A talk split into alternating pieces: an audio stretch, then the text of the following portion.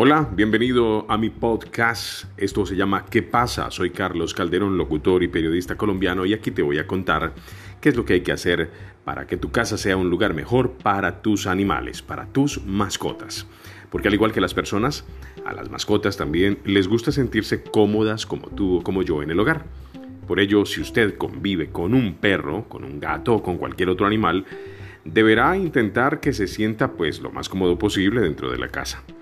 Hay que recordar que aunque cada especie tiene sus propias necesidades diferentes, todos necesitan sentirse cuidados, queridos, protegidos. Hay que hacer de la casa un lugar acogedor para el amigo peludo. Si tienes un perro como yo en la casa, pues hay que ocultar primero los cables eléctricos. ¿Por qué? Porque las mascotas, especialmente cuando están pequeñas, son muy curiosas, pueden electrocutarse al masticar un cable eléctrico, por ejemplo. Esto podría tener diversos problemas médicos. Es fundamental entonces ocultar los cables primero, los más visibles del hogar, como el de la tele o el del computador y por supuesto la mascota puede llegar a sufrir algún accidente. Si esto llega a suceder hay que llevarla urgentemente al veterinario, hay que tener mucho cuidado.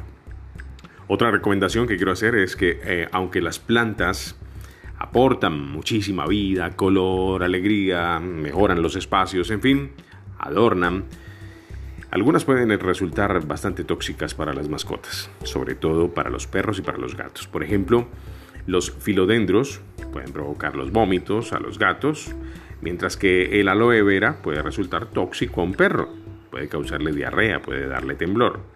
Si usted tiene dudas sobre una planta, si es tóxica o no, pues lo mejor es que le pregunte a un veterinario o que intente alejarla de la mascota lo más pronto posible. Hay que ponerla a metros. Los perros necesitan juguetes, juguetes nuevos para estar estimulados mentalmente. Por ello usted tiene que darle dos o tres juguetes y rotarlos. Rotarlos regularmente, cada cuatro o cinco días. Otra buena opción, los alimentadores de rompecabezas. El peludito puede estar entretenido al mismo tiempo que disfruta de ese snack.